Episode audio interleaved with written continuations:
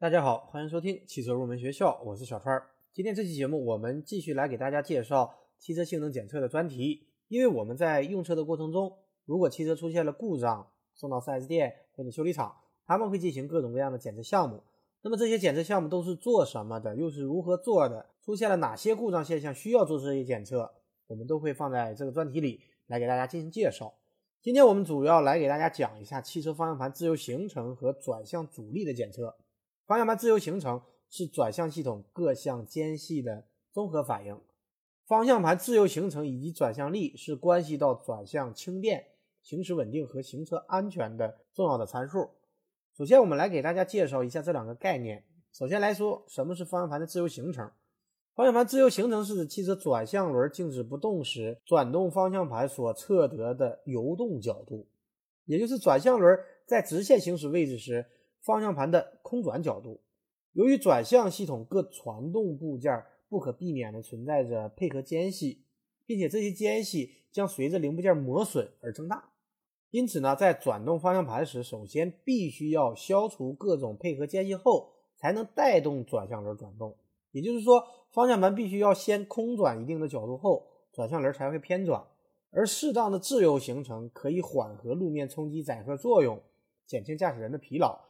并且转向操纵很柔和，但是从转向灵敏度考虑，方向盘的自由行程又不能够太大，否则呢会使得转向滞后。第二概念是方向盘的转向力，方向盘的转向力是指在一定条件下作用在方向盘外缘的圆周力。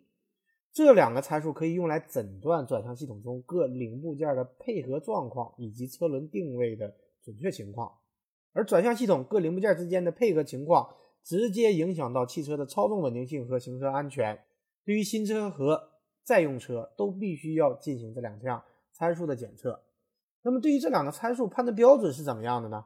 对于方向盘的自由行程，根据我们国家国标中的规定，最高设计车速不小于一百千米每小时的道路运输车辆，它的方向盘的最大自由转动量不大于十五度；其他道路运输车辆不大于二十五度。而对于转向力，根据国标的规定，机动车在平坦、硬实、干燥和清洁的水泥或者沥青道路上行驶，以十公里每小时的速度，在五秒之内沿着螺旋线从直线行驶过渡到直径为二十四米的圆周行驶，施加于方向盘外缘的最大切向力应不大于二百五十四牛。下面我们就来给大家介绍一下如何来对方向盘的自由行程和转向力进行测量。我们要用到转向参数测量仪。先来说如何对方向盘自由行程进行测量。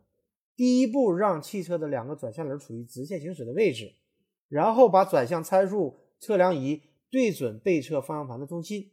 这个测量仪有三个固定爪，可以把测量仪固定在方向盘上。第二步就是把测量仪与方向盘连接并且固定好，然后把吸盘吸到挡风玻璃上。第三步，我们轻轻的向左或者向右转动方向盘。当达到空行程一侧的极限位置时，读取一个角度值，然后再轻轻转动方向盘到另外一侧空行程的极端位置，读取另外一个角度值，最后将两个角度值相加，就是方向盘的自由行程。这个就是汽车方向盘的自由行程的测量方法。如果测量的数值超过了限度，可以通过分段检测法检查各个连接部件的间隙。正常情况下，这些连接处的间隙应该为零或者很小。那么它们叠加在一起，反映在方向盘上的就是自由行程。然后我们来说一下转向力。转向力的测量，第一步是将仪器固定在汽车方向盘上，代替原来的方向盘。这个仪器的外缘有一个类似于方向盘的东西，所以不影响正常行驶。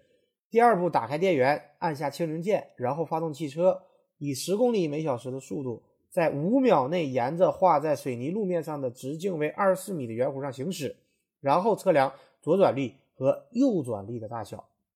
如果方向盘的转向力数值超标，转向特别沉，可以按照下面的方法进行诊断和排除。首先是检查胎压，看看是不是胎压不足导致的方向盘沉。